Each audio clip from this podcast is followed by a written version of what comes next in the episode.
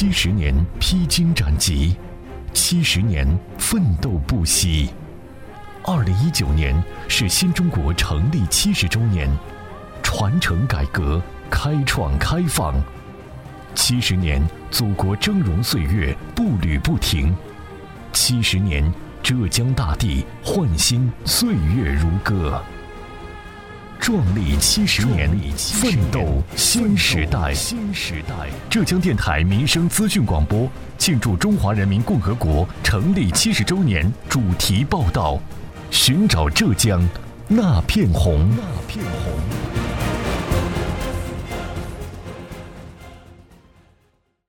听众朋友们，你们好，我是子文。初次来到衢州江山市。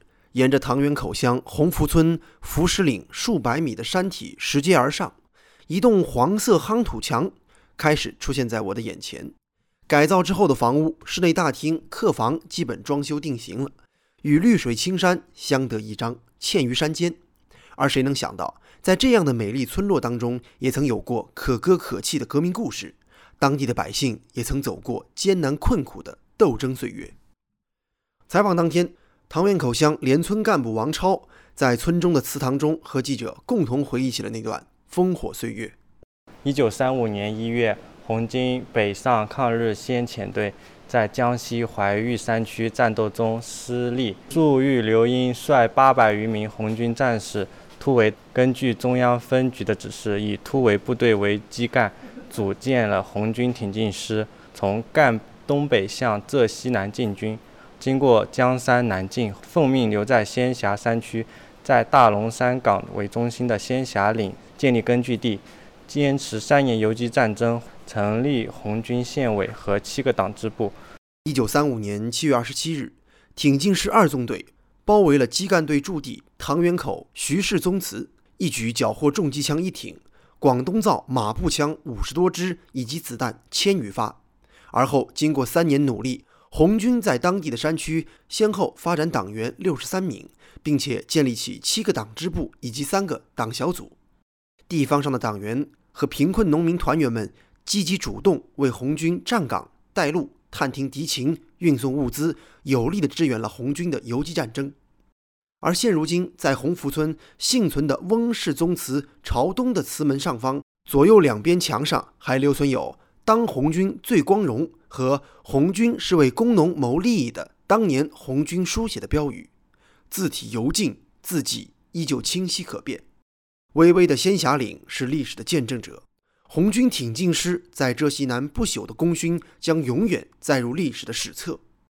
正如粟裕将军所说：“当年来自仙霞岭的革命霞光，映照的浙西南一片火红。”时光荏苒，烽火散尽之后。当地的百姓受限于山路崎岖、地理位置比较偏远等因素，并没能很快地走上致富的快车道。而前些年，石福岭自然村原先的部分村民因为下山脱贫、异地搬迁等原因，在山间留下了十六栋的民房。按照相关政策，原本应当拆除的，但是民房的拆除不仅耗费人力物力，而且石福岭特殊的陡坡地势。也势必会造成，即便拆除之后，利用效率也很难太高的现状。为了让民房尽可能发挥价值，村两委在决定统一收回之后，就地取材进行修缮提升，做足保护与开发的文章，保持黄色的夯土建筑，兴办主题特色民宿，实现这个村庄民宿业态的升级。采访当中，唐园口乡党委副书记、乡长毛才明告诉记者。现如今，乡里的生态优势很明显，而未来的目标就是发展好三色文化的产业。现在我们整个唐园口乡九个村，区域面积很多，就是资源很多，一百零五点平方公里，而且我们这里的山好、水好、空气好。那么我们近近几年还是依托这个生态的优势啊，山色的文化，一个红色红军标语啊，那么我们把这个建立一个红军教育基地。第二个就黄色公路边的这种。夯土墙也是一种文化，第三个文文化就是绿色文化，原生态的青山绿水。没有的，我们这个整个江山有二点二万亩，但是我们整个乡都有一将近一万亩，就是整个江山的一半呢。正如乡长毛才明所说，猕猴桃是这里的明星产品，而洪福村猕猴桃种植户黄祥根起初在接受记者采访的时候还略显腼腆，但是，一说到自家的原生态猕猴桃的优良品质，他立刻自信满满，来了精神。外地游客也很多，游客旺季的时候，他们都经常找我卖，最多的一天能卖到一千来斤嘛。我是高山猕猴桃，气候比他们好。这个第二个，我是大部分都是农家肥，可能也会好。在洪福村党支部书记张阳东看来，发展乡村旅游、农家乐。光有好山好水好风光还不够，怎么挖掘和传承好民俗文化传统也是重要内容。一个红公泉，这是我们衢州市的非物质文化遗产。我们这里还有宗祠文化三个祠堂，就是我们利用这些特色来搞乡村旅休闲旅游、民宿农家乐这块。张阳东说：“为了追求特色和精致，在民宿改造当中，除了依托绿水青山、保持黄色夯土的外立面，散发农家气息之外，还要融入红色文化，在房屋大厅内嵌上大红星，让来此旅游的游客们除了住宿，还能感觉到红军的气息。再结合当地特有的红黄绿文化，因地制宜打造红黄绿三色民宿，同时还把民宿取名为“雀里民宿”，这与江山方言的“家里”是谐音，往往可以给住客回到家里的感觉。在洪福村的主干道一侧。有着一家叫做七里洋山居的优质农产品店，温丽是一位来自杭州的女店主。说起为什么在这里选址，以及自己家里即将新开张的农家乐民宿，他笑逐颜开。是我老公他爸妈住在这边的，我们就一直在做这个农产品。在我们做了一段时间以后呢，就是想选一个址。民宿在装修，我现在还没开呢，就已经有订单了。呃，我觉得这边很有发展前途啊。其实现在的话，不是说。要交通方便就有人，因为现在的所有的城市，像我娘家是杭州这边的，他们都比较喜欢清静，是越远的地方，越亲近的地方就越有市场。七十年，祖国峥嵘岁月步履不停；七十年，浙江大地焕新，岁月如歌。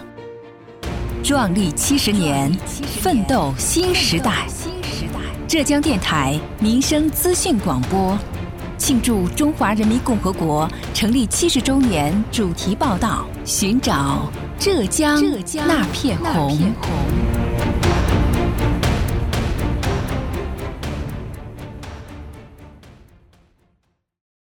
离开了村里的农产品店，记者漫步在唐园口乡洪福村当中，听着穿村而过的流水声。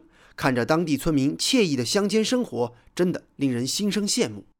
而在衢州江山市农业农村局工作人员李翔看来，柴家村不仅在唐源口乡很出名，只要是江山人，没有人不知道这里是一个拥有诸多美食的避暑胜地。就如果江山人夏天要避暑的话，他们一般首选都会来洪福村的。他这边还有就是很好吃的美食，就那个石斑鱼，江山人很喜欢吃这个。嗯，然后他们就会来这边民宿吃这个东西。然后主要是到了晚上，这边特别安静，然后也很凉快，你都不需要空调。说话间，我们就来到了一户农民的家门口，村民正在制作当地的小吃，这也引起了记者的注意。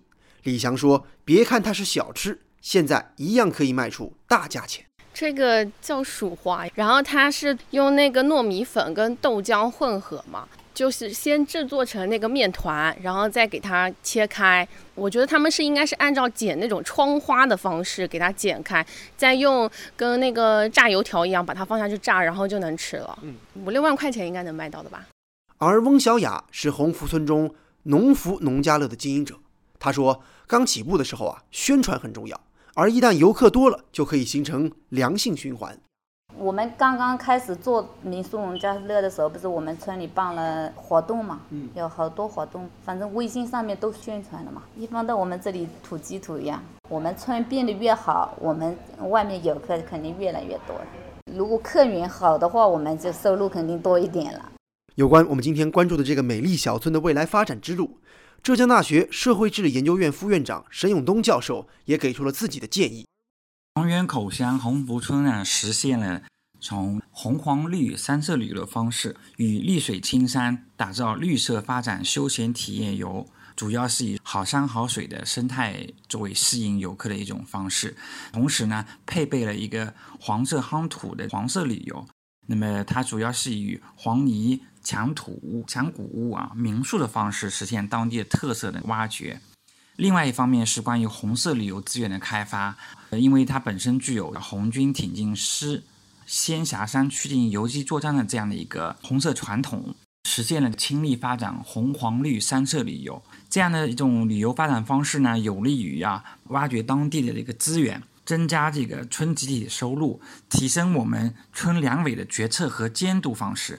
呃，以往我们很多村在那个发展过程当中，可能还不会遇到这样的一个挑战和风险，因为很多时候可能就是有一个小型的啊内部的这决策机制。那么现在有大量的资金啊冲击，以及大量的旅游的一些事物的发生啊，对我们整个村两委的这个决策和监督都提出了一个挑战。那同时也是个好事啊，能够更加开放。透明、民主决策啊，那么在这样的一个三色的那个旅游过程当中呢，其实还缺了一个非常重要的要素呢，就是要挖掘当地的传统的一些内涵和精神。